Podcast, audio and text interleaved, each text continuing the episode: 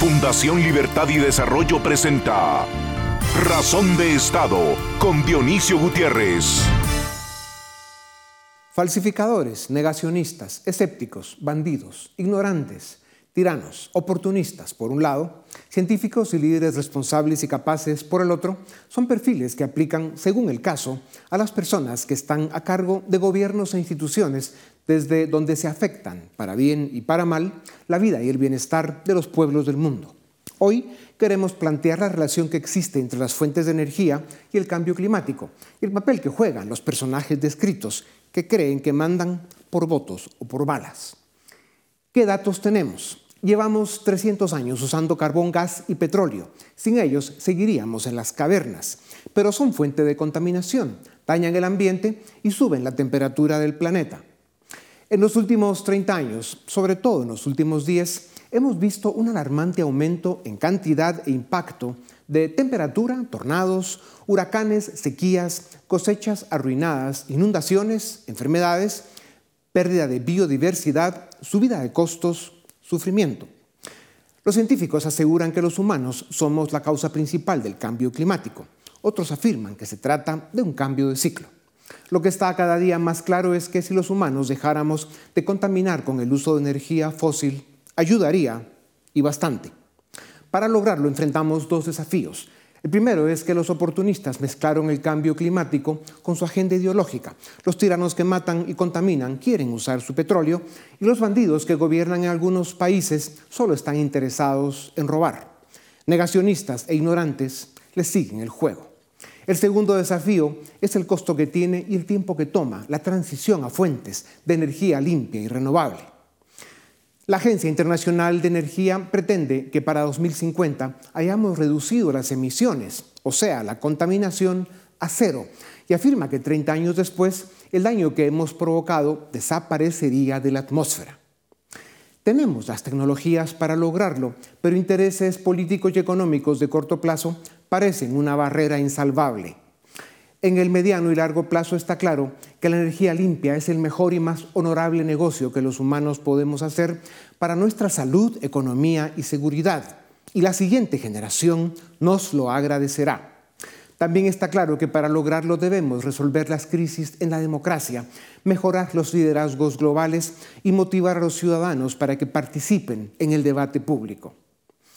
Así como el cuerpo humano tiene capacidad de curarse a sí mismo de forma natural cuando se le trata bien, sería ingenuo y peligroso no hacer lo mismo con nuestro planeta. ¿Le damos una oportunidad?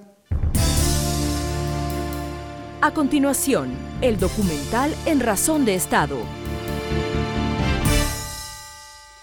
Durante los últimos tres siglos, la humanidad descubrió el carbón, el gas natural y el petróleo, lo que hizo posible la revolución industrial, el desarrollo del transporte masivo, la energía eléctrica y muchas de las comodidades y el bienestar del que hoy disfrutamos.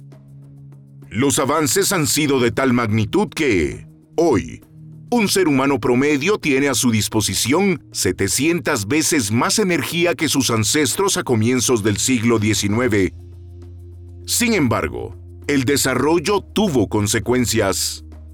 Se estima que los combustibles son responsables del 65% de los gases de efecto invernadero, a los cuales se atribuye el aumento de la temperatura global. Ahora bien, los modelos para calcular el impacto que tiene la actividad humana sobre el cambio climático tienen limitaciones. Prueba de ello es que las proyecciones fatalistas de hace 20 años no se han cumplido. Aún con las inexactitudes de los modelos de proyección del cambio climático, existe suficiente consenso sobre que hay que reducir los gases de efecto invernadero. El gran desafío es hacerlo de forma costo efectiva. Los países de renta baja son los que menos energía per cápita consumen. Aún hoy, hay cerca de mil millones de personas sin acceso a electricidad. En los foros mundiales se ha declarado la necesidad de transitar a energías limpias, pero no se ha calculado el costo que esto tendría para los países más pobres.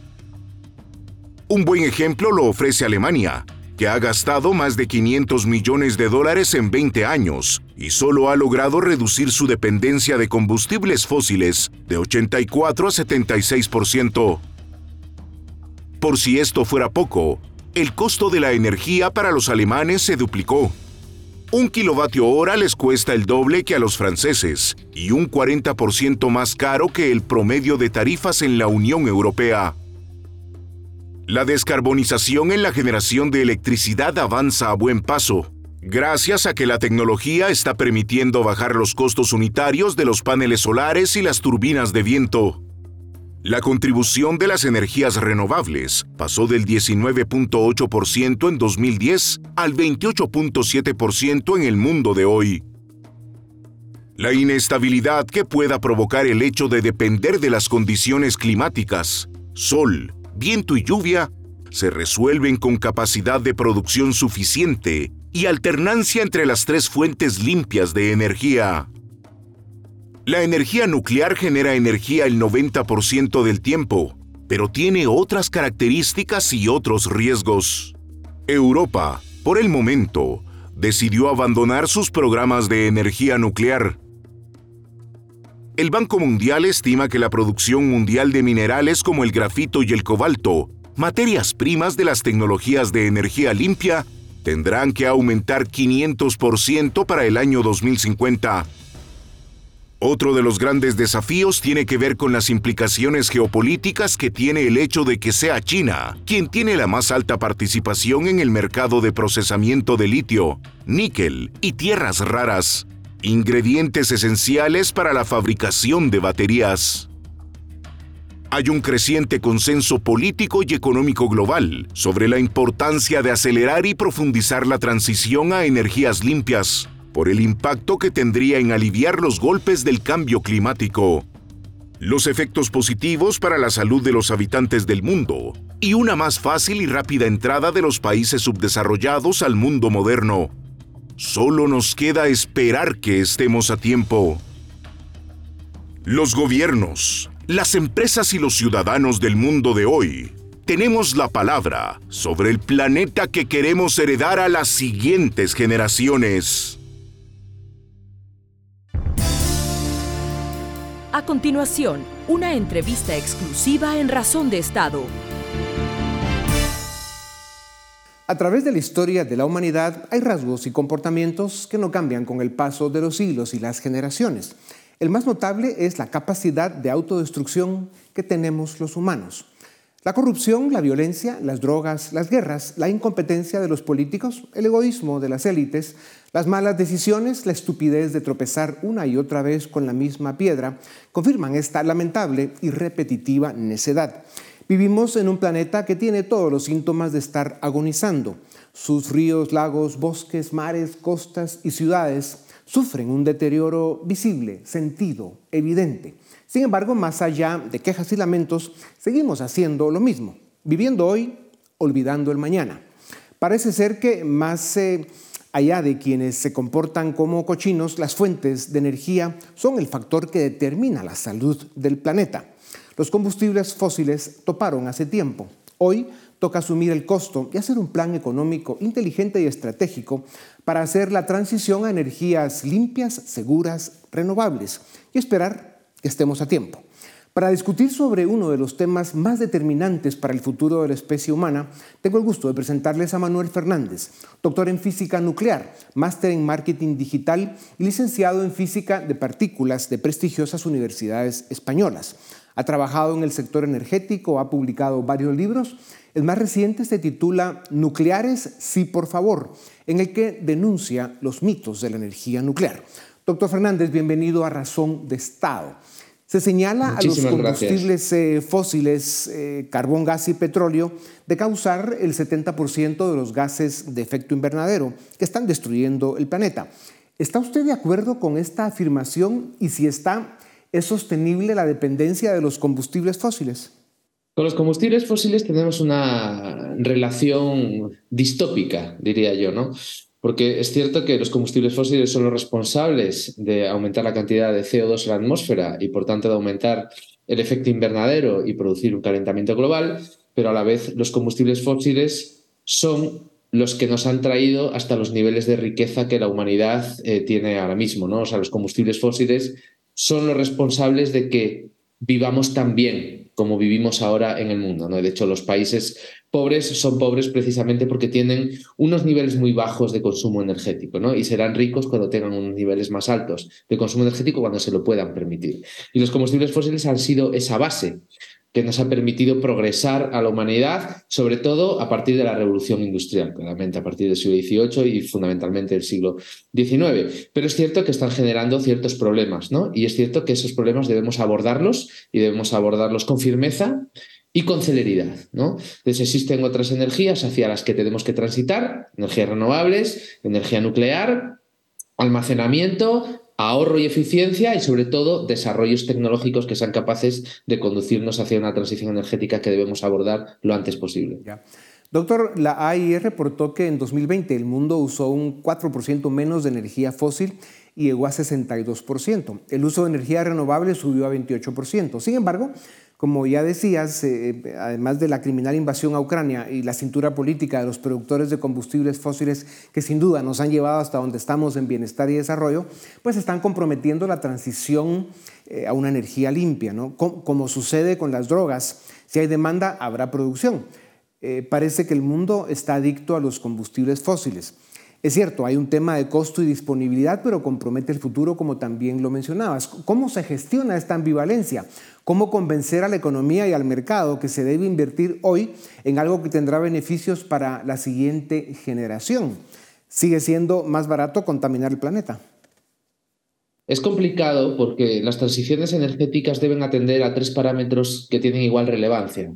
Por un lado, un sistema energético tiene que ser capaz de asegurar el suministro, por otro lado, tiene que ser sostenible medioambientalmente, pero por otro lado, tiene que ser también sostenible económicamente. De nada nos vale tener un sistema muy limpio, pero que sea extraordinariamente caro y nadie lo pueda pagar, y de nada nos vale tener un sistema muy barato que sea extraordinariamente sucio ¿no? y nos genere problemas posteriores. Sin embargo, los países del mundo que todavía no se han desarrollado, que están en vías de desarrollo, no están preocupados por el cambio climático. Tienen otras preocupaciones mucho más urgentes y mucho más reales. Sus preocupaciones climáticas están en el orden de prioridad muy abajo en su escala. ¿no? Digamos que los países concienciados con una transición energética y los que realmente están dispuestos a invertir y a gastar dinero en una transición energética son primero los que se lo pueden permitir es decir, los países ricos. Por eso la transición energética está siendo liderada fundamentalmente por Europa y por otros países, fundamentalmente los países de la OCDE. Estamos ante unas décadas eh, difíciles de transición donde no nos podemos permitir dejar a nadie atrás porque desde luego aquellos países que no puedan permitirse no contaminar y se queden atrás, las consecuencias las pagaremos todos, no solo ellos. Doctor Fernández, continuando con nuestra conversación, ¿Cómo se explica el cambio climático? El daño a los mares, ríos, lagos, costas, bosques, ciudades es real. Se trata de que no nos afecta a todos y que por eso pues, los demás se aguanten. ¿Cómo se puede justificar la matemática financiera de la transición para profundizar un poco más en esto? Bueno, es un problema de difícil resolución. Eh, dentro del IPCC, del panel intergubernamental del cambio climático, hay un grupo especial de estudio que se dedica a la economía del cambio climático. Y lo que tratan es de estudiar cuál va a ser el impacto del cambio climático en las economías a nivel mundial. ¿no? Eh, hasta ahora mismo, a, fecha de hoy, no hay consenso sobre si el calentamiento global que se ha producido hasta ahora mismo, el que ya se ha producido, tiene efectos positivos o negativos en la economía. No está nada claro. ¿vale? Lo que sí está muy claro es que a futuro, dentro de unas décadas, el impacto en las economías del cambio climático va a ser claramente negativo. Eso es un hecho. Es un hecho fundamental. Los trabajos de Nordhaus, que es Premio Nobel de Economía, así lo certifican. ¿vale? Lo que no está tan claro es si lo que nos estamos gastando tratando de mitigar el cambio climático y no consiguiéndolo va a ser peor que tratar de gastarnos ese dinero en la adaptación al cambio climático. Porque al final estamos viendo que ante los eh, efectos adversos de la naturaleza, incendios, terremotos, huracanes, etcétera, los países que son ricos sufren muchísimas menos consecuencias. ¿no? Entonces, al final hay un equilibrio entre tratar de mitigar el cambio climático y correr el riesgo de no conseguirlo, y gastarse ese dinero en desarrollar a los países pobres para que cuando el cambio climático llegue estén mejor adaptados y puedan resistir mejor esos impactos. Hay un equilibrio de difícil evaluación que es lo que tenemos que discutir con mucho cuidado, claro. Las fuentes de energía alternativa de moda y que están creciendo son solar y viento. Las hidro son más complejas, aunque también crecen. Sin embargo, se habla menos de la energía nuclear, que se considera manejable en temas de limpieza, eh, seguridad y confianza. ¿Cómo comparan las fuentes de energía calificadas de no contaminantes? Tenemos varias fuentes de energía eh, que producen electricidad sin emitir gases de efecto invernadero. Lo primero que tenemos que tener en cuenta es que todas estas fuentes de energía limpias sirven para producir electricidad, pero no nos sirven, por ejemplo, para muchos sectores como el industrial, para ciertos procesos químicos o para mover el transporte del mundo. De momento no nos sirven. Estamos tratando de que en el futuro nos sirvan mediante desarrollos tecnológicos. Estas tecnologías limpias que tenemos son la energía hidráulica, son las energías renovables que consideramos variables, la eólica y la solar, tenemos también la biomasa, tenemos la energía geotérmica, tenemos la energía nuclear. Todas estas son capaces de producir electricidad sin emitir gases de efecto invernadero, pero algunas son gestionables y otras no. Es decir, algunas dependen de que exista el factor primario, es una obviedad decirlo, pero no podemos tener energía solar de noche ni podemos tener energía eólica cuando no hay viento. Es obvio, pero hay que decirlo, porque hay mucha gente que no lo tiene tan claro. Entonces, las energías renovables están llamadas a, jugar un papel muy importante en el futuro de la energía, pero sobre todo estamos esperando a que seamos capaces de desarrollar las tecnologías de almacenamiento, que seamos capaces de almacenar energía de manera masiva y entonces utilizar los excedentes de las energías renovables cuando sí sopla el viento o durante el día, ser capaces de almacenarlos para luego aprovecharlos cuando no tengamos ese recurso primario. Doctor, dando prioridad al hecho de que debemos hacer la transición a energías limpias, ¿hay unas mejores que otras o se instala el tipo de energía según las circunstancias de cada mercado? Bueno, cada país tiene que explotar sus idiosincrasias energéticas, ¿no? Por ejemplo, en Guatemala tienen un 50% de energía hidráulica. En España eso sería impensable porque tenemos muchísima menos agua y llueve muchísimo menos, ¿no?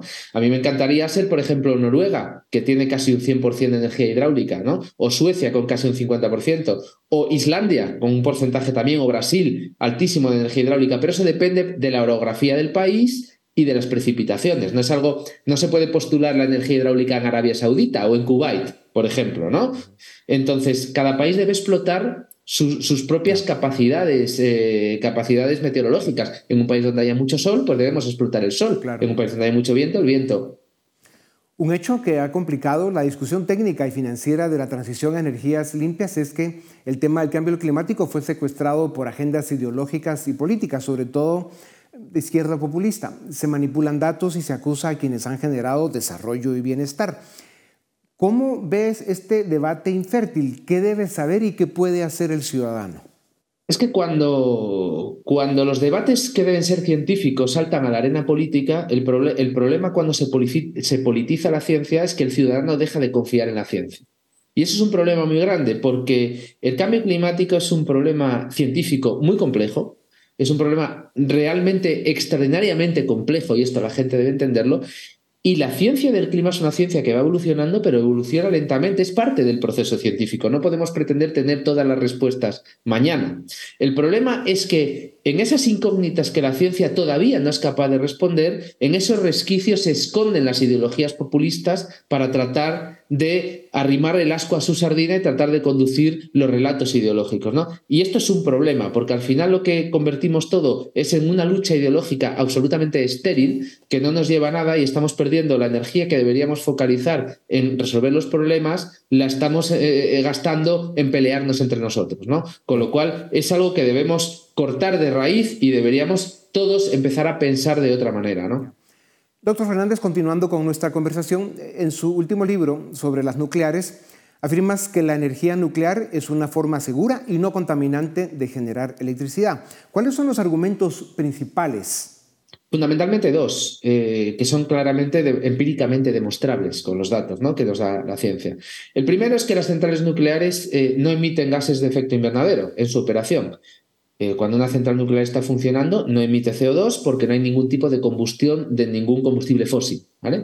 Y cuando uno tiene en cuenta todo el ciclo de vida, de, desde la minería del uranio hasta la construcción y el desmantelamiento de una central nuclear, en todo ese ciclo de vida, el nivel de emisiones de CO2 de una central nuclear es el más bajo de todas las tecnologías que existen para generar electricidad, incluidas la solar y la eólica.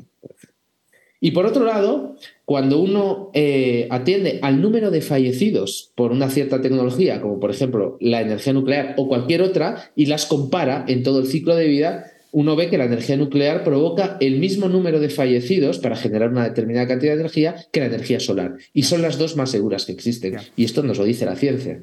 Doctor, independientemente del debate sobre la fuente de energía limpia y su costo, hoy seguimos usando pues, más del 60% de energía de fuentes fósil y no está fácil bajar de ahí. En el pasado, las proyecciones del daño provocado por la energía fósil han fallado. Sin embargo, es evidente el aumento en velocidad, impacto y daño que está haciendo la naturaleza al planeta. Ya lo mencionaste. Tornados, huracanes, sequías, inundaciones, cosechas destrozadas, descongelamiento glaciar, subida del nivel del mar, etc. Son una realidad casi del diario vivir. ¿Qué será de nuestro planeta si no hacemos el gran cambio en nuestra matriz energética? ¿Estamos a tiempo? Bueno, es difícil, como decía antes, la ciencia no tiene esas respuestas. Entonces, es difícil en estos resquicios y como estas preguntas no tienen una respuesta clara y evidente, es donde los argumentos políticos eh, juegan su campo de batalla, ¿no? Es muy difícil saber si estamos a tiempo o no y es muy difícil saber poner una fecha límite, ¿no? Porque a lo que sí asistimos continuamente es a cómo desde la política se ponen fechas límites que luego nunca se cumplen, ¿no? Lo que sí es cierto es que los combustibles fósiles, el consumo no para de subir y la propia ONU ha dicho que los últimos 10 años han sido una década perdida en la lucha climática, porque por mucho que estamos intentando hacer, la verdad es que no estamos consiguiendo mucho y la realidad es que nos estamos gastando mucho dinero y estamos consiguiendo muy poco. Con la revolución en la tecnología y la inteligencia artificial como su máxima expresión, con la carrera armamentista en que está el mundo, eh, el cambio climático y una economía global que requiere creatividad para ofrecer oportunidades y bienestar, es posible que seamos la generación en la historia de la humanidad a la que toque tomar las decisiones más importantes de la historia y pagar costos y consecuencias. Entre los grandes desafíos, oportunidades y amenazas que hoy enfrenta la especie humana, hacer la transición a energías limpias y renovables parece ser el tema más fácil. Aliviados estamos. Doctor Fernández, muchas gracias por su tiempo. A ustedes también gracias por acompañarnos una vez más. Esto es Razón de Estado. A continuación, el debate en Razón de Estado. ¿Qué tal? Bienvenidos al debate de Fundación Libertad y Desarrollo. Hoy vamos a hablar de las perspectivas que hay para las elecciones de este 2023 en Argentina y para ello me acompañan desde Tucumán Majo Romano Boscarino. Ella es economista, magíster en políticas públicas y es la directora de políticas públicas en Federalismo y Libertad. Y desde Ciudad de Guatemala me acompaña el doctor Ricardo Rojas, él es doctor em, en economía, es abogado, eh, fue juez eh, en Argentina y actualmente es director del Centro Bruno Leoni en la Universidad Francisco Marroquín de Guatemala, es profesor universitario también Así que con ambos vamos a conversar de lo que pasa, bueno, de lo que creemos que podría pasar este año en, las elecciones de Argentina. Pero tal vez para darle un poquito de contexto a la audiencia, voy contigo primero, Ricardo. Eh, eh, las elecciones son a fin de año, son en octubre, eh, pero en este momento ya se empieza a hablar de las posibles candidaturas, se empieza a especular quiénes podrían correr y quiénes no. Y lo otro que es interesante es que en Argentina es obligatorio tener unas primarias, ¿no? las famosas PASO. En esas primarias se definen las candidaturas. Contanos un poquito, para iniciar la conversación, más o menos cómo se ve ese calendario de este 2023. Bueno, sí, como, como vos decís, eh, hay unas primarias que son obligatorias. Eh, todo el mundo vota, puede votar por cualquier partido sin estar afiliado. Eso se ha discutido si es bueno o es malo. Pero lo cierto es que en agosto son estas primarias. En general, eh, Juntos por el Cambio, el radicalismo ha usado las, las elecciones primarias y de, este, de hecho este año las va a tener. El peronismo no suele hacer elecciones internas, normalmente eh, prefieren ir con todo ya decidido desde antes. Eh, no se sabe, este año es un misterio. Eh, yo te diría que de cara a las primarias el electorado está eh, más o menos dividido, no sé si en tercios, pero en tres partes, eh, a diferencia de otros años, tenés el peronismo históricamente, el kirchnerismo, que no se sabe bien a quién va a llevar de candidato. Cristina ya dijo que ella no va a ser candidata, pero nadie le cree, o sea, hasta el último día ella tendrá que decidir si va a ser o no candidata. Eh, y si no es ella, probablemente ella decida quién va a ser el candidato. Eh, juntos por el cambio, eh, que sí va a tener internas, y ahí vos tenés dos grandes candidatos, ¿no? Horacio Rodríguez Larreta y Patricia Bullrich, que de ahí creo que va a salir uno de los, digamos, uno de los posibles presidentes. Y luego está Javier Milei, ¿no? que, que ha aglutinado parte del liberalismo, de la derecha, un rejunte de eh, varias expresiones, incluso independientes y contrarias al establishment político, pero que tiene un alto caudal de votos. Eh, hoy las situaciones son muy diferentes, porque ley ya se sabe que es el candidato. En, en Juntos por el Cambio no sabes quién es el candidato, pero hay dos. De uno de esos dos va a salir. Y en el peronismo es una incógnita, todavía no se sabe quién va a ser el candidato. Y básicamente eso se define en agosto. Cuando vos decías, Ricardo, perdón, solo te repregunto un aspecto importante que, que, en el peronismo no suele haber demasiada disputa en las primarias, es que, es que, que no, no, hacen primarias o que ya más o menos se sabe por regla interna quién va a ser el candidato y es un poco un ejercicio. No, no normalmente se decide previamente y, y luego las internas son una formalidad, porque ya hay una lista única. De hecho, en la actualidad, el actual presidente, Alberto Fernández, no solo fue elegido a dedo, sino que lo eligió la vicepresidenta. Debe ser el caso único en la historia donde el vicepresidente elige al presidente. tomando esto en cuenta, Majo, eh, para, para entrar en materia, bueno, eh, hay que decir que el anuncio de Alberto Fernández de no ir por la reelección es inusual, ¿no? En, los países donde hay reelección, normalmente el presidente en su primer periodo va, a buscar la reelección. Tiene mucho que ver, ya que sos economista, aprovecho a, preguntarte, los malos resultados económicos, ¿no? Y sobre todo la inflación, que es el problema, entendería yo, en estos momentos más importante en Argentina.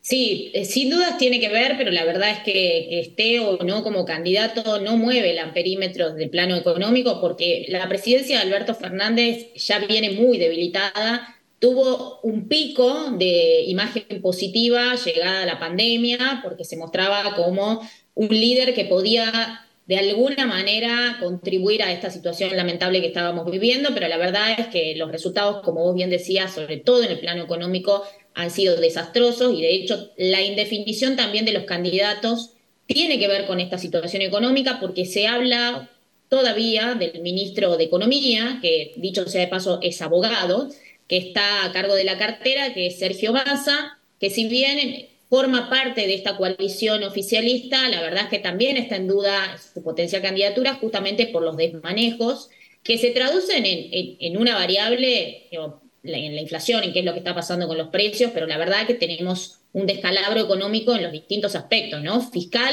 que por supuesto es la base de todos los problemas que tenemos monetarios, cambiarios, pero también desde la política la desconfianza y la falta de una planificación que define un norte, ¿no? Ha debilitado muchísimo al gobierno y por eso se espera que eventualmente haya efectivamente un cambio de color político en el gobierno, que como bien describía Ricardo, eh, tiene que ver con Juntos por el Cambio o con este movimiento antisistema de Javier Milei, que también ha ganado fuerza, sobre todo por el enojo que tiene la sociedad ¿no? con la dirigencia política y con esta necesidad de cambiar de raíz algunas cosas y tomar decisiones contundentes y difíciles. Ricardo, eh, bueno, no sabemos, como vos decías, ¿no? Hasta que, hasta que, hasta que no sean las pasos no sabemos si Cristina va a ser o no la candidata, pero hay un cálculo que ella tiene que hacer, ¿no? Ella tiene, tiene inmunidad por ser vicepresidenta y si optara, por ejemplo, no sé, al Senado eh, conservaría su inmunidad casi con total seguridad, ¿no? Porque lograría casi seguro un, un escaño. Si va a la presidencia, se la juega un poco, ¿no? Sí, a ver, eh, ya el tema de la inmunidad... Eh, va cada vez perdiendo más importancia por dos motivos. Primero, porque si, si se le confirmara la condena que tiene en primera instancia que no es firme, ahí no hay inmunidad que valga. Vos podés ser presidente de la República, pero si tenés una condena firme y tenés que ir a la cárcel, vas a la cárcel. Se acabó tu presidencia y se acabó tu libertad. Por un lado. Por otro lado, Cristina ya cumplió 70 años, con lo cual eh, por ley puede optar al, o puede recibir, seguramente se lo darían, el beneficio de la prisión domiciliaria, con lo cual en, el caso hipotético de que fuera confirmada la condena, ella podría ir, no, no iría a la cárcel, o sea, iría a su casa, a alguna de sus casas. Eh, con lo cual el tema me parece que eh, ella tenía mucho miedo a ir a una cárcel y eso ya de algún modo lo resolvió con la edad, con el tiempo. Y por otro lado, la inmunidad no le va a alcanzar si llega a ser condenada por una, con una condena firme. Ahora, importante esa aclaración, digo, porque Ricardo fue juez, juez penal, o sea que tiene experiencia en el ramo. Majo, eh, en ese sentido, eh, hablábamos un poco de los, de los, de los grandes panoramas. Eh, realmente, ¿cuál es la expectativa, por ejemplo, en tu concepto, desde Juntos por el Cambio, por ejemplo, que sería un poco el partido donde militó Mauricio Macri. Eh, mencionaba Ricardo que hay dos virtuales candidatos, ¿no? Horacio Rodríguez Larreta, que es el jefe de gobierno de la Ciudad Autónoma de Buenos Aires, y Patricia Bullrich. Ella fue ministra de Seguridad, ella fue diputada en el pasado. ¿Qué tanto difieren en el plano, digamos, de, vamos a decir, sí, de las políticas públicas? Eh, ¿Ves ahí una diferencia sustancial? ¿Son dos candidatos parecidos? de cara sobre todo, digo, a la política económica que podría plantear un gobierno de Juntos por el Cambio. ¿Qué tanta diferencia vemos entre uno y otro? En primer lugar, yo creo que el contexto no da mucho margen, porque ya sabemos la crisis por la que estamos atravesando, ya sabemos cuáles son los orígenes.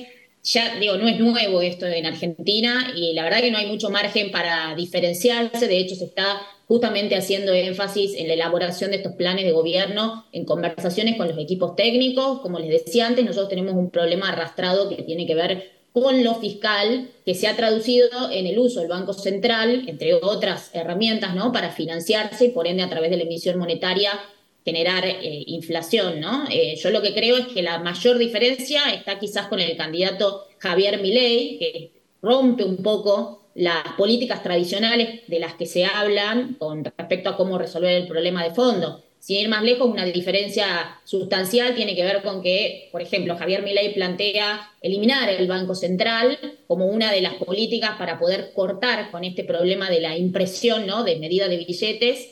Y por el lado de Juntos por el Cambio se está hablando de un Banco Central independiente, de poder de alguna manera trazar un horizonte desde lo fiscal para bajar el gasto público y controlar además a través de un shock, y de eso no hay duda, ¿no? Que se necesita un shock inicial aprovechando los primeros 100 días de gobierno para tomar decisiones que son un tanto drásticas, pero que tienen que ver justamente con estas causas, ¿no? Y con estas señales que se darían también al mercado de planificación y de un horizonte con objetivos concretos a cumplir Nada fácil, además, porque nosotros tenemos con el crecimiento del gasto público también muchísimos actores que han tomado protagonismo, por ejemplo, en el plano del gasto social, ¿no? Donde tanto los sindicatos como, por ejemplo, las organizaciones sociales que militan en barrios populares han ganado protagonismo en la toma de decisión y, de hecho, están gobernando con este oficialismo. Entonces, yo creo que el gran desafío que se va a tener son esos consensos para que se puedan tomar esas decisiones y para que también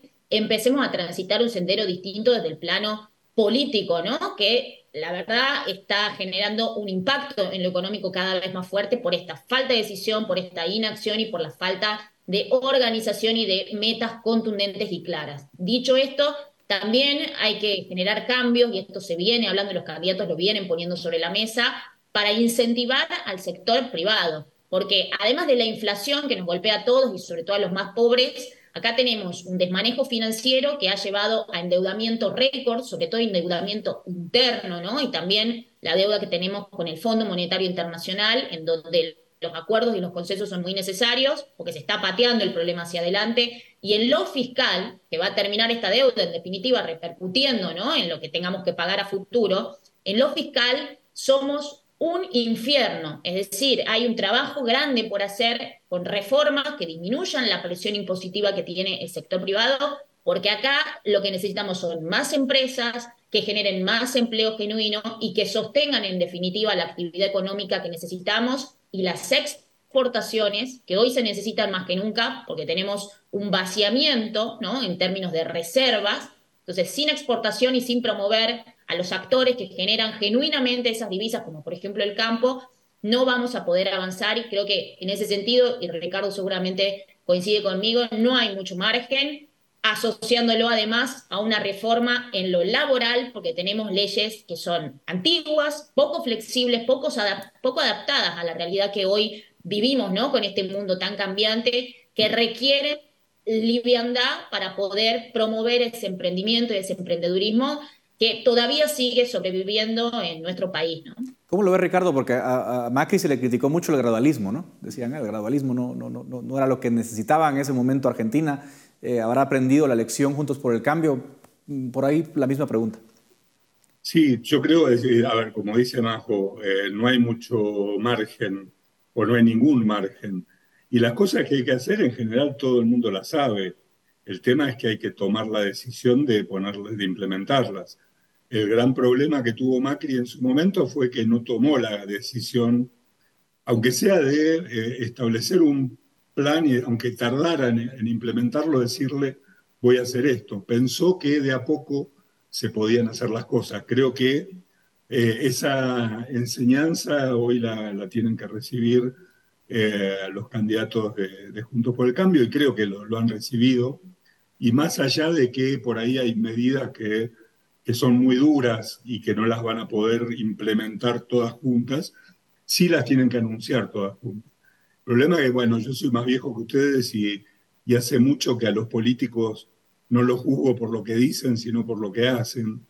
Y en realidad, eh, tanto Milei como Rodríguez Larreta o como Patricia Bullrich eh, van a hacer algo más o menos parecido finalmente, aunque hoy tengan discursos diferentes no solo eso, sino que se van a necesitar mutuamente, porque eh, gobernar el país no lo va a poder gobernar nadie. Mi ley, por supuesto que no, porque no tiene Congreso, y Juntos por el Cambio tampoco, van a necesitar toda la ayuda posible. De modo que eh, yo lo único que espero es que esta vez hagan lo que hay que hacer, porque en realidad todos saben lo que hay que hacer, no hay ningún secreto en esto. Tiene que ver con el gasto público, como dice Majo, con reformas laborales, impositivas, eh, reformas del gasto y monetarias, y, todos saben para dónde tienen que ir esas reformas. El tema es que son reformas traumáticas y hay que hacerlas bien y saber cómo hacerlas. Y para eso van a necesitar mucho apoyo de todo el mundo. Sí, Argentina no es un país fácil de gobernar. Me van quedando apenas dos, dos, o tres minutos. Quería preguntar a los dos, ya que mencionaron ambos a Milei, un poco por el fenómeno Milei, ¿no? O sea, es, es, es interesante, es inusual, ¿no? Un candidato libertario, ¿no? Con, con, un apoyo popular grande, porque, bueno, todavía es pronto en la elección, pero de todas formas ya es un, un objeto de análisis, ¿no? Eh, en, poco, en pocos minutos, Majo, Ricardo, ¿cómo, cómo ven las probabilidades de, de un Milei a lo largo de la campaña? Eh, porque siempre obviamente le toman las declaraciones más radicales y eso a veces le, le resta un poquito de apoyo. ¿Cómo lo ves, Majo? Bueno, eh, primero decir que ha contribuido a que las ideas de la libertad sin duda entren en discusión, ha corrido el eje de la conversación, eso un punto a favor. Ahora, un punto en contra, yo creo que es resultado del fracaso de la política en nuestro país y que no es tan liberal como me gustaría, es una persona que sobre todo ha demostrado que es más de derecha, una derecha bastante extrema, ¿no? Y que en algunos momentos también tiene posicionamientos incluso anarquistas, entonces eh, no queda claro, creo que para la gente, qué lugar ocupa realmente desde el punto de vista ideológico. Y además, digo, en lo político ha empezado a hacer alianzas y sin ir más lejos acá en Tucumán con una persona que es referente de la derecha y de la casta política que él tanto critica lamentablemente, entonces tengo una opinión bastante ambigua, pero sobre todo creo que ha empezado un camino que, le eh, da para largo, ¿no? Ricardo, ¿cómo lo ves tú? Eh, sí, obviamente Javier representa eh, el hartazgo de la gente por la política tradicional, como ha pasado en muchas partes del mundo. Y esto me parece que no tiene ideología, o sea, Javier es más bien liberal, obviamente, y, se considera libertario, pero la gente que lo sigue a Javier no tiene ideología. Eh, digo, y, sobre todo, si, solo votaran, el otro día mostraron una encuesta, que si solo votaran los jóvenes de menos de 30 años, mi ley ganaría las elecciones en primera vuelta. Eh, el punto es que hay mucho, mucho malestar. Es una incógnita, yo a Javier lo conozco desde mucho antes de que empezara la política y es muy inteligente. Hay mucho de acting en todo lo que ha hecho que le ha servido muy bien para posicionarse donde está. Eh, es una incógnita qué es lo que podrá hacer si llega a ganar las elecciones.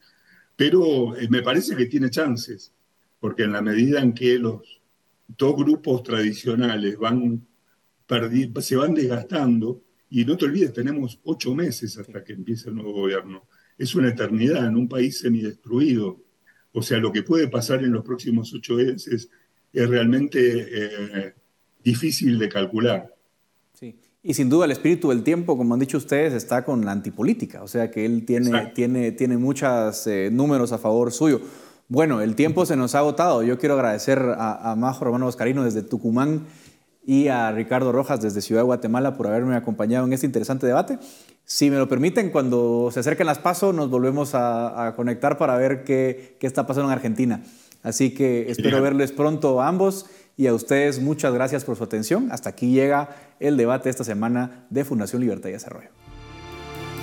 Razón de Estado con Dionisio Gutiérrez es una producción de Fundación Libertad y Desarrollo.